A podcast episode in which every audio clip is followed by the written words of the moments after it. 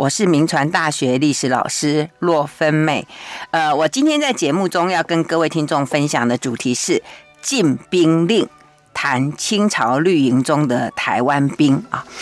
呃，我在之前一系列介绍雾峰林家的过程里面啊，各位听众不知道有没有发现到雾峰林家发迹的过程呢？他们凭借着就是他们武功的实力啊，他们借着他们的武力啊来拓展家业，然后到林文茶的时候呢，他还借着这样的力量来协助清朝平乱，甚至他后来殉国，那使林文茶本人还有他们林家获有很大的声望，但是林文茶的弟弟林文明啊，却也因为他们家的这个武力太强，呃，而获罪啊，然后被正法于公堂。但是林文茶的儿子林朝栋，他又因为拥有他的栋军，就是他的私人武力，然后获得刘铭传所用，那再次将林家带到高峰啊。那谈到军人啊，那各位听众不晓得有没有想过说，哎，当兵这件事情，在清朝时期的台湾，它到底有什么样的意义呢？是他们的出路吗？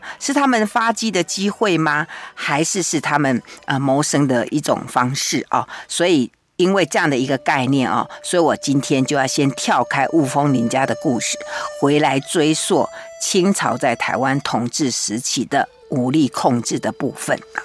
那清朝统治台湾长达两百一十二年，从一六八三到一八九五。那他的治台策略里面啊，有人说他是消极的治台，有人说他是为防台而治台啊。为什么说他是消极？为什么说他是防台啊？因为在清朝统治台湾的一开始。啊，那时候是康熙二十三年，一六八四年，他们就开始实施了几个禁令啊。按照徐雪姬教授的研究啊，他就提到，他说当时呢，清朝就采取了几个禁令。第一个禁令就是禁止台湾人私造鸟枪啊，因为鸟枪在清朝呃，一开始一直到清朝中叶，都是清朝的这个绿营军队里面最好的武器啊，而且是用来训练军队的一些呃的这样的一个工具啊，所以这个鸟枪是民间管制的对象之一啊。那当时台湾这个地方呢，其实也还没有什么械斗发生，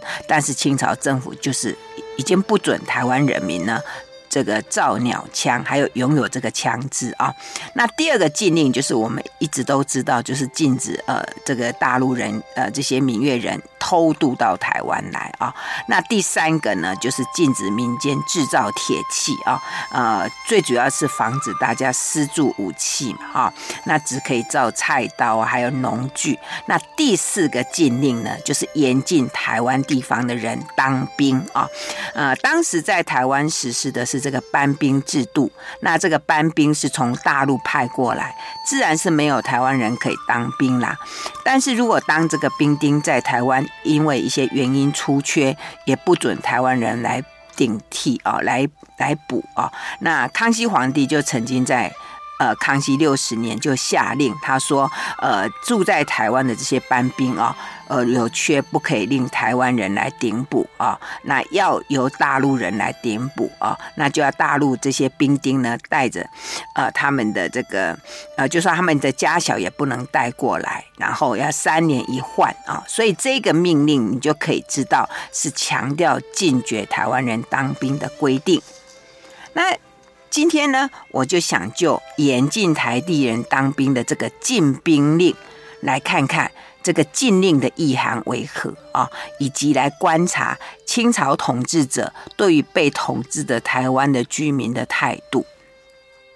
为什么要实施这么多的禁令啊？那我们之前谈过很多，就是有关从明政到清朝这一段历史啊。那当然主要是因为台湾在当时是呃明政的故土啊，而且偏处在海上啊。那台湾居民当然有反抗清朝的意识，也有这种可能啊。所以当时清朝统治者对防范这个地方当然就很用心。那我这边用了一个呃，就是防范台湾人。其实这个台湾人这个称呼啊，在当时来讲是不合适的，因为当时还没有这个通称啊。正确的说法呢，他所防范的是在台湾居住的这些具有浓厚原乡祖籍观念的闽越移民啊，因为当时都是从大陆移居过来。啊。那因为怕住在台湾这个地方的这些移闽越移民反抗，所以清朝廷对台湾就采取种种的防范措施。那当然，因为防范嘛，所以他不让住在台湾这里的人民呢，呃，当兵啊，让他们不不能入伍啊，也是一个可以理解的事实。只是随着统治时间的拉长，那逐渐就有在台湾地方的人民呢，就投入了清朝的军队里面。那渐渐的，清朝廷就不得不承认这个存在啊，然后开始就有一些规定说，哎，只能占多少比例啊。所以我在题目里面啊，说是清朝绿营中的台湾兵。这个所谓台湾兵这个名词，主要是指说。不论你他的原来籍贯是在哪里，只是他居住在台湾，呃，因为居住在台湾，后来就投身到军旅的这些人，我在这个题目里面就称他叫做台湾兵啊、那因为我刚刚题目上说是清朝绿营中的台湾兵，也就是说当时派在台湾的驻军呢是属于清朝的绿营啊、那我想绿营这个这个名词，大家听众们应该都听过哦。那不过我在这。边呢，再为各位来稍微的呃复习一下啊、我先来介绍，我先来说明一下这个清朝的绿营啊。呃，按照这个徐雪姬教授的研究啊，我们知道清朝它呃最原来的军队是八旗嘛啊，那这个八旗是。满洲、蒙古还有汉军这三个八旗啊，那后来呢，他们入关以后呢，就设立了绿营啊，所以这个绿营主要是以汉人为主的军队。那八旗也好，绿营也好，都是用来供固呃清朝的国权，那抵御外侮啊。不过这两者待遇不太一样啊，绿营受到的待遇比较差一点啊。譬如说，如果以兵器来讲，那这个八就是这个八这个呃八旗啊，他们因为是旗人嘛，他们擅长这个呃这个射箭啊、骑马。那绿营的汉人呢，就擅长鸟枪啊、哦。所以为了压压制这些汉人啊、除了在沿海沿边还有水师战船，他们还有一些比较重要的隘口之外，是不许射这个炮的。啊，而且在这个京师设立八旗火器营啊，以增加他们的战斗力啊。另外呢，在这个这个奖赏方面啊，他们比较容易奖赏，还有提拔这个弓箭兵，然后压抑这个鸟枪兵啊。而且你这个鸟枪兵，他们不能升官，就终身就当兵啊。那这种状况一直到嘉庆以后才开始有改变，但是在升迁的机会上面，呃，这个。绿营还是差比较多哦。那另外就是在他们屯住的地方来讲啊，这个绿旗都绿旗兵都是分散的，那八旗兵则是团。就是聚在一起，所以如果有事情要出征的时候啊，因为这个绿营兵啊，他们要顾及他们所住在地的各种其他的杂物，就没有办法整个营队把他们调派出去，都是从中间抽调哦，就这里抽几个，那里抽几个，所以感觉上绿营兵的那个战斗力就比较差啊、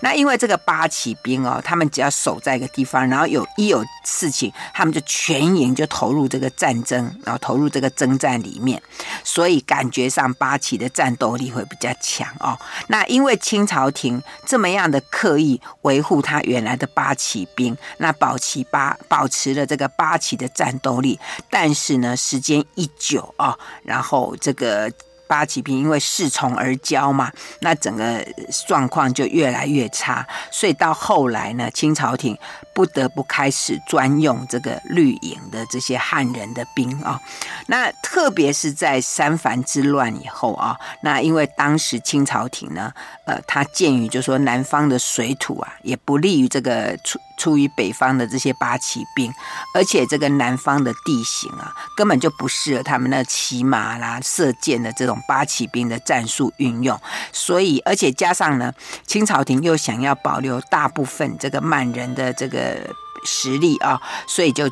就重用了这个绿绿骑兵，就是有事情就派绿骑兵出来啊。那特别这些绿骑兵呢，他们在讨伐三藩的战争中又立下大功，所以后来这个康熙皇帝就曾经讲一句话，他说：“如果用这个绿骑兵的力量来打败敌人啊，来来战争，这是非常好用的啊。”所以可见就是，呃，逐渐这个绿营就取代了八旗，成为清朝很重要的一个兵力啊。那至于这个绿旗，呃，绿营的这个。军队它的设计啊，其实它是脱胎于明代的正虚制度啊。不过它跟明代，因为当时这个呃清朝灭了明朝之后啊，那当然他们为了要统治汉人嘛，他们也要跟明代稍微有些学习他们的制度，所以他们就发现，哎，明代的这种呃就是派军队驻扎在各地的这种正虚制度其实还不错。不过有一些不一样的地方，就是呃明代的这个正序制度是。整体的啊，因为明代的那个呃外患都是来自边疆嘛，所以明朝会把一些重要的军队放置在一些重要的一些呃边疆的地方哦，就放在一个地点，然后让他去呃对付他的敌人。可是清朝初年的这个他的呃这整个国家的麻烦是来自于内乱。啊，所以呢，他们就需要把他的军队放置在各地啊，然后由在各地来分防严守。其实只要这样，就可以把各地的乱世给平定。所以呢。这个绿营就不没有集中，就让他们分散在各地防守。而且对清朝廷来讲，哦，这个绿营因为主要他也是汉人嘛，那清朝廷其实也蛮怕汉人，所以呢，把他们分散也是一种控制的手段啊。还有一个不一样的地方，就是明代的这个兵员哦，他不一定都是找当地人，可是绿营哦，他。就是要以当地人为原则哈，因为清朝入关之后啊，因为他为了要要不断的这个扩张他的国家嘛，国力，所以他不断的要去征讨。那在征讨到各地的时候，就会缺兵，他们就要时时去募兵啊。所以，然后等到这个军事底定之后啊，那他们就开始有了这样的一个就是。补兵的这样的一个制度啊，就说好，因为他们发现说，你到当地去用当地的人来当兵，其实是蛮好的，因为他们熟门熟路嘛，哦，所以这样是蛮好。只是说这些人呢，他们呃。不能跟着他们的领导人，不能跟他们将帅到处走啊、所以这样也有个好处，就是兵跟将不熟，那这些将领就不能呃扩张自己的地盘，也不能拥有个人的这个呃武力，那这些兵就会为为国家所用啊、那整个兵都掌握在国家的兵部，那兵权都在中央哦，所以这是呃清朝呃绿营它的设计的一个呃原则，然后跟原来他所学习的明朝的戊戌制度是不一样啊。那接下来我们就来探讨一下啊。那他为什么是派绿营来驻防台湾啊？那我们刚刚讲到说，那个八旗啊，他是那个就是来自北方嘛，是骑马射箭的。那他们根本不擅长这个水战。那台湾这边就是要隔个海，他们是需要。就是更多的这个熟悉水战的这些军人，哈，而且这些八旗要从北方跑到台湾来虚防，大概也很困难，所以清朝只能仰赖这个绿营啊。但是呢，他对绿营还是不放心，因为我刚刚讲说绿营是由汉人组成嘛，所以如果让他们长期来住在台湾，然后又结合了台湾的地方势力，那造成威胁，哇，这就是清朝最。最害怕的，所以其实我们知道说，在当时这个清朝哦，这个康熙皇帝刚收台湾的时候，他其实就很为难了，就很想要不要呃，就是留下台湾，所以有这个呃，就是弃留的这个讨论哦。我们之前有讨有有谈过这个议题啊。那当时其实他们就在朝廷就在辩论啊，就是我刚刚讲要不要留下台湾呐，到底要怎么治理台湾这件事情。好，那。当时这个康熙皇帝就征询了很多的人嘛，哈，所以我之前就介绍过说，最有名就是施琅哦，他提出了这个攻城台湾气流术哦。那我们在之前节目有提过说，他的这个气流术哦，当然对康熙皇帝的。决定留下台湾有一些影响，然后那一般书里面都说是唯一的影响，可是我们谈过说不是唯一的影响，其实是说它有一些重大的影响。另外，施琅还提过一个概念，就是说他要康熙皇帝在台湾的驻在台湾驻兵，就是派军队来哈。那另外就是谈到说那些总兵以下有级以上的这些将官要三年转调一次啊。那康熙皇帝接到施琅的建议之后。他又去找了李光地商量。哈，那李光地这个人，我之前也介绍过，他是康熙朝的元老，而且他是福建人啊。他曾经跟郑经交手数次，而且他就是推荐施琅呃来负责征台的这个人哈，所以他对台湾非常的了解。那康熙皇帝就曾经询问过他说，到底要放弃台湾还是要留下台湾？那当时李光地就以说，如果你放弃台湾哦，会有什么一些呃缺点，可能会有一些呃问题，然后来说服康熙皇帝留下台湾啊。所以我们之前提过说，一般书上都说是施琅呃决定了康熙皇帝留下台湾，那其实是李光地啊。那更进一步呢，这个康熙皇帝又来。来来征询这个李光地说：“哎，这个呃这些将领呃调调兵的问，就是调班的问题。然后这个李光地他就提出来，他说除了师长谈到说将官要三年一换之外，那兵丁也要三年轮替啊、哦。呃，这个。”如果这样的话呢，就会防止让这些绿营的汉人留在台湾，然后变成呃让台湾这边武力做大，对清朝造成威胁。那这个就是所谓的班兵制度哦。那我们一般书上都说是施琅建议呃康熙皇帝实施班兵制度，其实不是，是李光地来建议的哈、那康熙皇帝经过这样一番征询之后，他就在。呃，就是征询之后的两年之后，呃，这个康熙二十五年一六八六年，呃，就把这个制度建立起来。那这个制度呢，是跟在大陆一样，都是绿营。但是跟在大陆时期不一样的，就是它是属于台湾特有的，也就是说，它有一些为了要防范台湾而设计出来的这种需要在三年轮替一次的这个叫做班兵制度，然后把这个制度来付诸实行啊。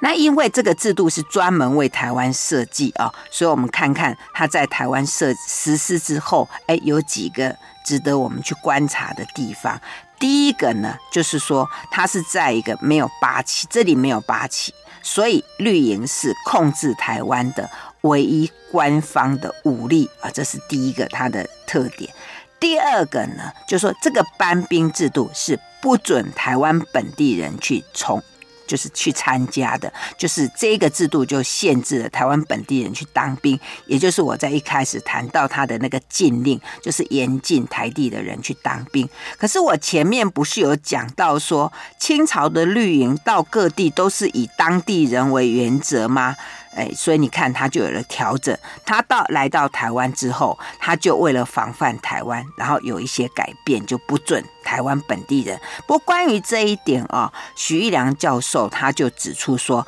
哎，其实哦也没有太大的冲突，因为其实谈到本地人就是土著，这其实按照省来区分嘛。那台湾被纳入清朝版图以后，本来就是属于福建省的一个府啊。那在防御上呢，也是。跟福建连成一气，所以班兵可以算是福建绿营向外延伸的武力。那只是这些人从福建到台湾之后，就组成了一个台湾绿营。那假如台湾绿营的武力不足以镇压台湾这里发生的一些乱事，那福建的绿营就会立刻赶到。所以是台湾跟福建官方。呃，在武力方面互相依存的一种关系，那当然可以保证这个免得台湾这个地方作乱，然后清朝没有办法克制它哦。所以整体来看哦，我们看到这个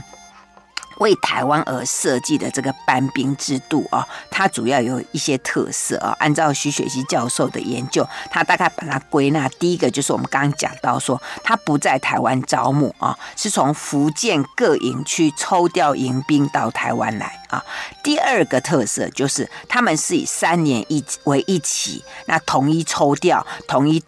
渡海到台湾，统一换防啊。那三年任满之后，这些人就必须返回福建的大本营啊。那第三个特色呢，因为防止这些人这个这个武力做大，然后呃这个做这个造反啊，所以就是把这些人分散到全台各地去防守啊，不要让他们集中在一个地方。那第四个特点呢，就是这个在大陆啊的地方的绿营都是用当地人。那只有台湾不是啊。第五个还不过，这有第五个特点，就有点麻烦，就是因为当时他们任满三年的就要回去嘛，可是你要等那个兵船呐、要等等那个那个船来把这些人载走，那经常时间就拖延，所以很多人就会留滞在台湾，那就造成了一些哦治安上面的问题、哦，所以可见就是说，这个驻台的这个班兵实施的结果，其实并不太。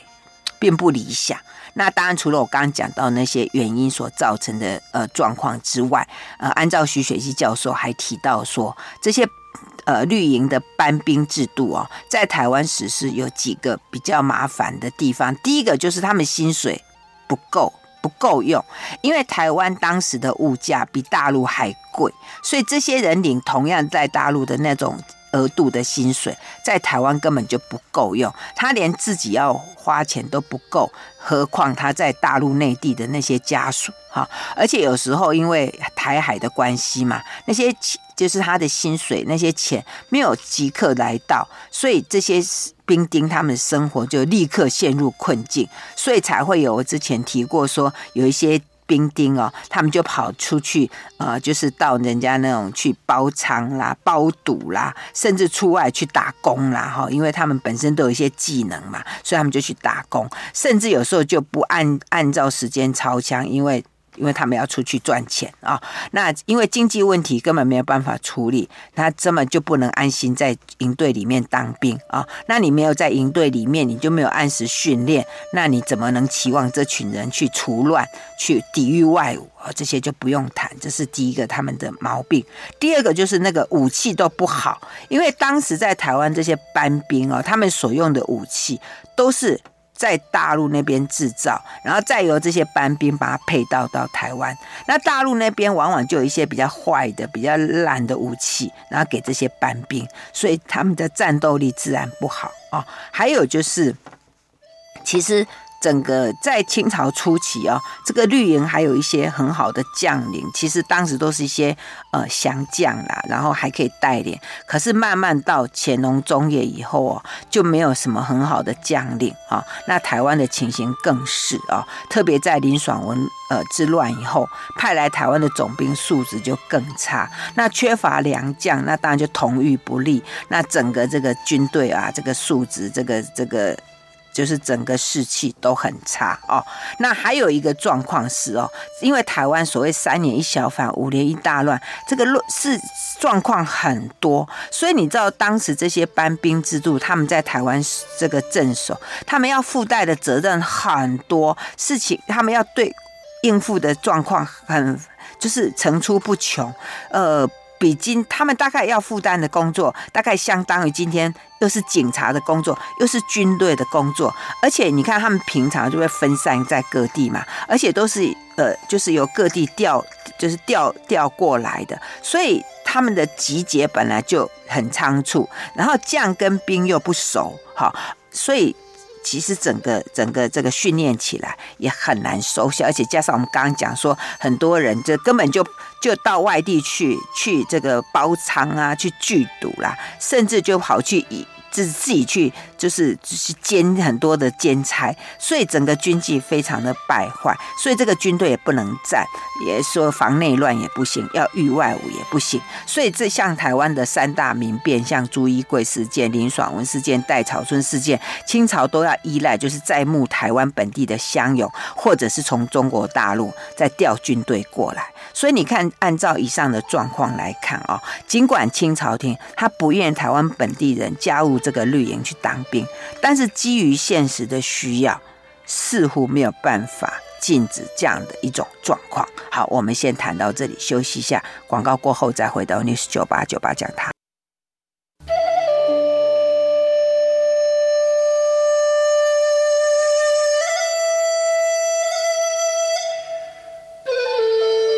欢迎回到 News 九八九八讲堂，我是洛芬美。我今天在节目中跟各位听众分享的主题是禁兵令，谈清朝绿营中的台湾兵啊。我们知道，在清朝一入关之呃一占领台湾之后啊，那他们为了防范台湾嘛，就实行了很多的禁令。那其中有一个禁令就是不准台在台湾地方的居民当兵啊。可是基于一种现实的需要啊，慢慢这个。绿营里面还是慢慢有了一些台湾的居民就加入。那当时这些台湾居民能够加入绿营的原因呢？其实有一些呃状况哦。呃，按照徐雪姬教授的研究，第一个最主要是说，呃，因为台湾这个地方哦。这个背山面海，地形很复杂。那这些从福建到台湾来的士兵，他们根本没有办法在短时之之之间把台湾弄清楚，所以大概在每个营区里面都需要有一些熟识路径的台湾居民，然后。入伍做一个向导啊，所以大概最开始就被募为向导，然后就进入了军队啊。那第二个状况呢，最主要是说，因为呃，这个绿营中里面，如果他们有兵丁出缺，出缺就是说可能住了，他们当兵当得太苦，就逃跑了，或者是死亡。那清朝的规定就是说，如果有这种状况，就要把薪水给扣下来，就停薪啊。那他们当时这些有一些官员，他们就觉得嗯。他们想要私扣一下这些这些呃薪水啊，所以往往他们就不申报啊，他们就私自于本地人来补缺啊，那就造成这种状况啊。那不过这时候入伍的大概都是一些。流浪汉呐、啊，一些呃，就所谓罗汉卡啊，甚至有的其实就是给他挂名、空名啊，挂在那里，然后让那个官员来去这个可以领到那些呃当时的一些薪水这样啊、那第三个状况呢，因为如果你是本地人的话啊、哦，那就是绢粮啦、行粮，就是那个那个来往的路程的这些费用都可以省了。哎，所以他们也发现这也是一个蛮不错的方式，所以这也是呃台台台。湾居民可以加入军队的原因，还有一个原因是因为战争爆发嘛。通常战争爆发就是台地的人可以当兵最大的呃可能啊啊，因为台湾这里乱世层出不穷，而且加上很多外外敌来窥视，所以经常就是呃这个班兵不足啊，所以这些官呃这些将领们就会招募台湾人来来协助战争。那当然有些人在战后啊呃。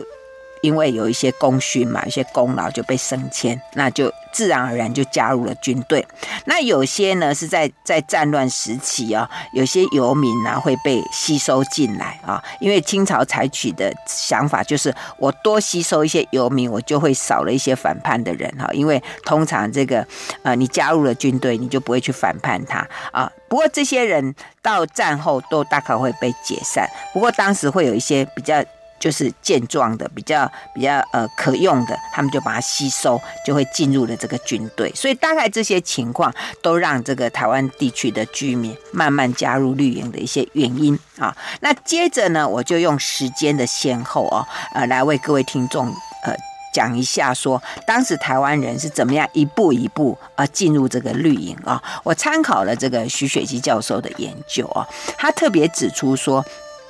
其实，在这个乾隆朝以前哦，绿营里面的台湾兵其实数量很少哦，因为我们前面讲嘛，就是说台湾这个地方乱世很多，那清朝廷对台湾其实是不信任，所以他是不准台湾地方的居民来当兵啊。但是我们刚前面讲说，台湾人民还是有机会可以去当兵啦，因为就是我们刚刚提到的这些呃班兵里面的人逃亡啦，或者死亡啦，或者一有缺额的时候啊，那大概他们就会把台湾台地的人就把他就收编他们入伍嘛，哈。那因为你如果入伍，你就不用纳税，而且不用服一般的劳役，所以很多人就争相要入伍啊。那甚至就是我刚刚讲，就是有一些将领，他其实为了要把那个就是粮饷留在自己的那个口袋里面，所以有兵丁出缺，他根本就不申报啊。所以慢慢这样的一种状况，也许这种状况就是越来越严重。所以在康熙五十二年（一七一三年）啊，福建总督范时聪他就有。就提出一个奏准哈，他说哈，呃，在台出缺的那个兵兵额哦，就是那个员额，不得在台湾募补哈，呃，所以这就是呃。我们知道，可能当时这种状况已经有点严重。然后到康熙六十年（一七二一年），就有我前面一开始就谈到的那个康熙皇帝，他特别下令说，驻扎在台湾的班兵不可一有缺额，不可以令台湾人来递补这样的命令啊。但是在朱一贵乱世之后，哈，还有后来发生的一些乱世，因为很多台湾地方的居民就起来啊，协助政府来协助清朝来。抗争嘛，啊，所以清朝廷不得不把这些有功劳的人把他加以提拔，所以当时就有一位福建总督郝玉林，他就有呃，就为台湾人去争取啊，所以这一段东西就记录在《雍正实录》里面。我们看到他当时就有了一个这样的一个条例啊，他说在台湾地方的居民呐啊，那人才也不。就是有蛮多的人才，而且很多人就随着这个军队去呃征讨啊，所以这个郝玉林就坚持说要把这些给他们一些功勋，给他们就是让他们可以呃就委托他们。他就说这些有功劳的台地人哦，如果他呃有功劳，你可以先委他为社长。哦，就是当地的这些长官，然后让他去约束当地的居民。如果他有三年之后都没有什么过失，就可以让他们加入军队。那这个这就是一个比较正式的一个凭借。那这是在郝玉林的坚持之下，呃，他变成一个条文，然后被登。我们可以在《雍正实录》里面看到啊。不过从刚刚这个条文，我们也发现到说，清朝廷让台湾人当兵啊，其实是因为他们之前随着军队去征讨有功啊，那不得不给他一些奖赏。而且他们的工作其实也不是在军队啦，就是让他们去约束他们的居民，等于是一种民团的任务啦，哈。而且一定要三年中都没有过失才能升迁啊。那所以如果你没有有过失，那你只好继续当你那个就是社区社区里面的一个长官这样的一个状况啊。所以可见它是一种消极的鼓励，主要就是在防范台湾人民啊，不要他们。呃，一个不过至少是有正式的条例，也算是一个好事啊。然后到乾隆六年呢，这个闽浙总督，呃，这个德佩他就把台湾义民林尚龙等十五人就升迁为千总，这是台地的人民首第一次有当千总的记录。不过既然有人当了千总，可见当时的绿营里面应该有不少数目的台湾兵啊。那接着到乾隆时期啊，当时的这个。台湾兵的状况如何呢？我们知道，在乾隆五十一年（一七八六年）就发生了林爽文的事件，那其中就有一名呢，就出来协助平乱啊。那乾隆皇帝一向都只知道台湾人民好乱啊，可是没想到竟然有人可以来驻官平乱，所以。乾隆皇帝就想到说：“哎，这个搬兵三年一换啊，那常常会有问题，因为很多大陆的兵到台湾来，他们就会有思乡啦，就会。”牵牵念就是牵挂家里面的事情，所以乾隆皇帝就想说，如果能够从台湾的这些义民里面挑出一些勤勉善战者来守台湾，这也不是太坏的事情啊。但是又想到说，如果全用台湾人来守台湾，那台湾的情形大陆就不清楚哈，那这样也不好。所以折中的办法呢，就干脆一半用台地的人，一半由大陆就抽这些迎兵来，哎，这样子又可以省一些。来往的这些啊，盘缠费用，而且呢，又可以各熟悉各地的情形，哈。那何况呢？因为台地里面很多那种罗汉咖、游手好闲呐，那这些你把它拿来这个补到军队里面，也可以把他们的无用变为有用嘛，哈。但是对于这个乾隆皇帝这样的想法哦，当时在台湾带兵平乱的清朝官员，像福康安等人，他们都反对，他们认为说招募台湾人的原因呢，只是为了。刚刚这样讲说，你多增加一些，呃，就是把他招募进来，就可以减少这些人参加到那个那个贼。就是敌对的那一方去，只是为了做一种一种，就是等于是弹性的一个一个运用而已，哈。而且呢，当时出来参加平乱的，不管是义民也好，或者原住民也好，或者是这些无业游民也好，他们说这三种人参战啊，把他拿来防守地方还可以，不过让他去打仗啊，他们说这些人没有经过训练，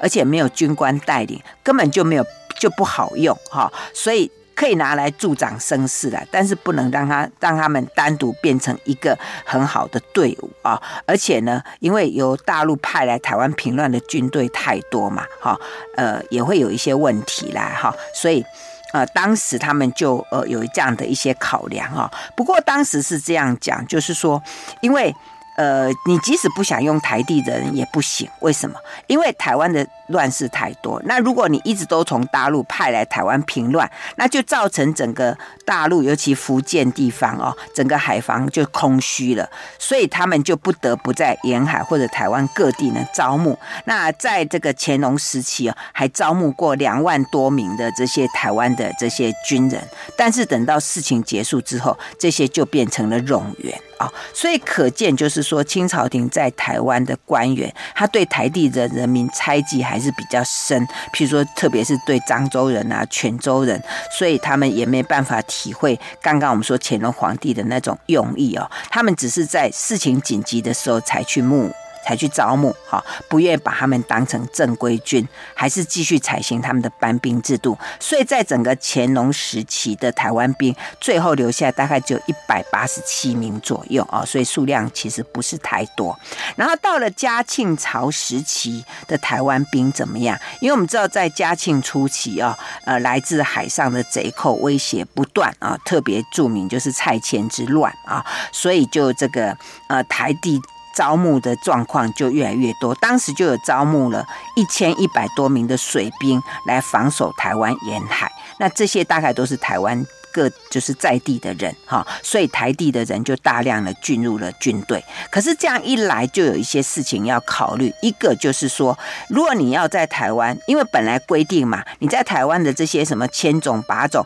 三年满就要调往内地去啊。但是台湾地方的这些居民，他们对大陆不熟，他们也不想要把家搬到那里去，所以一到这时候，他们就纷纷告退，而且。如果台湾的这个兵军人增加的话，那大陆来的这个班兵就变少。那因为你知道大陆来的这个，他们清朝就是利用这个班兵在搬来搬去的时候，呃，他们可以顺便让他们做一些海上的训练，而且呢，呃，可以让他们熟悉台湾的状况。那如果你都用台湾兵，那大陆人。大陆兵就不知道台湾的状况，大陆的官方就不知道台湾的状况，这些都不是好事。所以呢，认为应该要限制在台湾军人的数目。好，不过即使是这样，也因为现实的需要，还是没有办法阻止台湾兵加入这个军营的这个呃阵容。好，我们先谈到这里，休息一下，马上回来。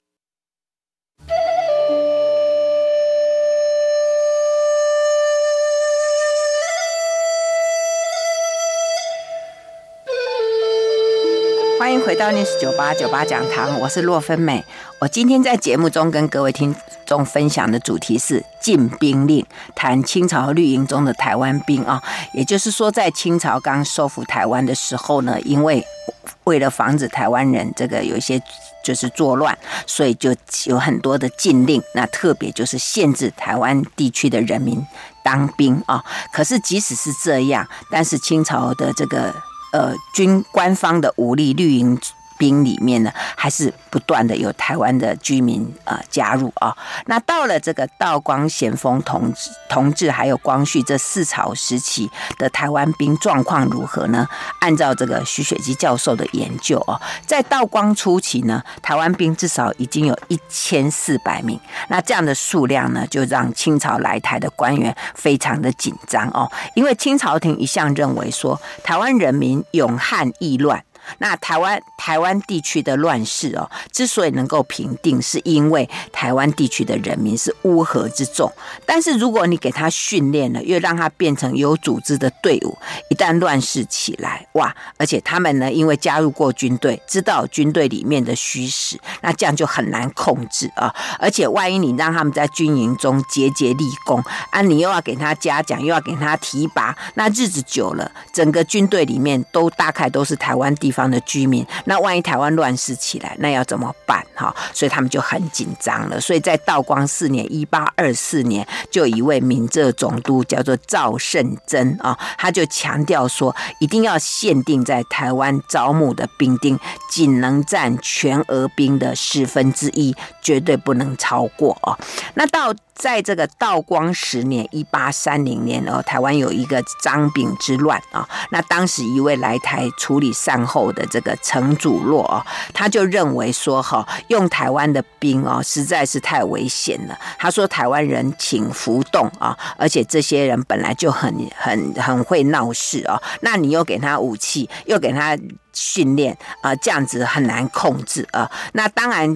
一方面是这样讲，可是他又觉得，哎，台湾这里的这个军人呢，呃，熟悉路径，熟悉海道，而且用他们来参与缉捕一些呃，就是他们要缉捕的这些呃呃盗贼啊，其实是很好用啊，所以又要。其利，但是又不要有这些弊端，所以他觉得这个方式呢，就是要限制台湾的这些人加入军队的人数。他说不要超过全额的二十分之一啊，所以你看从十分之一要。降到二十分之一，我想也不是一旧可成。而且这个命令到底有没有彻底执行，其实也没有任何的相关记载。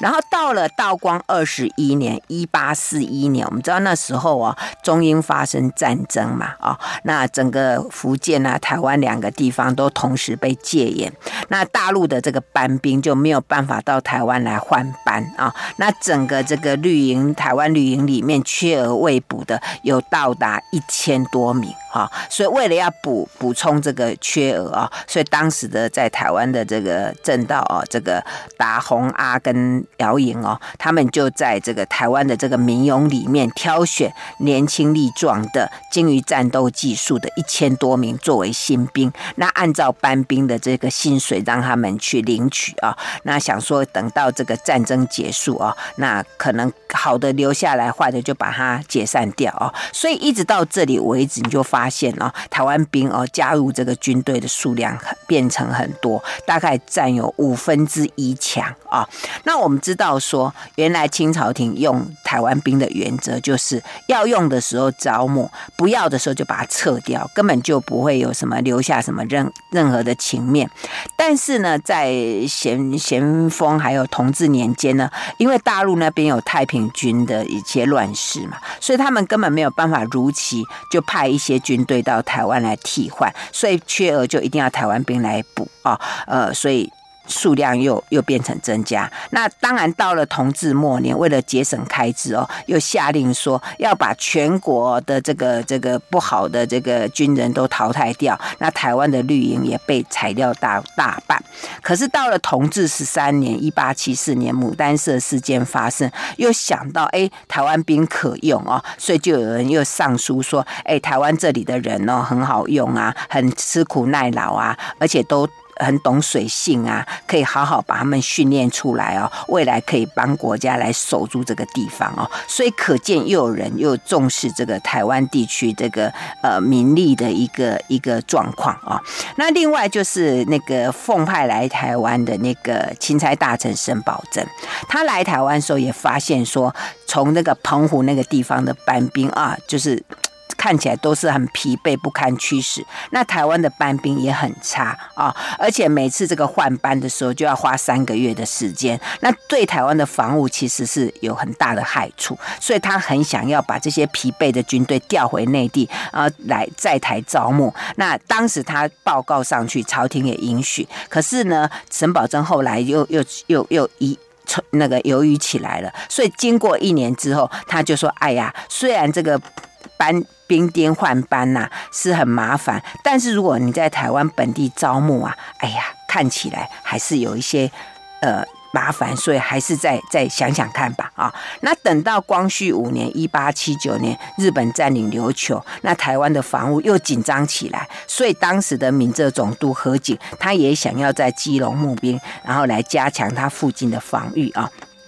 那我们知道，整个清朝其实他是因为很防范台湾这个地方，所以一直限制台湾这个地方人去呃当兵。可是呢，基于一种现实的需要，所以。这个在台湾的绿营里面，台湾的兵就越来越多。只是呢，到后来啊，因为台湾本地的就开始有了这种所谓本土的这种勇营的这个军队就出现了。那这个官方的班兵呢，就变成一无是处的地方治安的维持部队。那比较精锐的这个台台地的人都被争相招募成为本地的这些呃所谓的土勇。好，那至于说这个。班兵里面，台湾人的人数到底所所占的比例是怎么样？可能就越来越少，不得而知了啊、哦！那我们今天节目就进行到这里，谢谢收听酒吧讲堂，再见喽。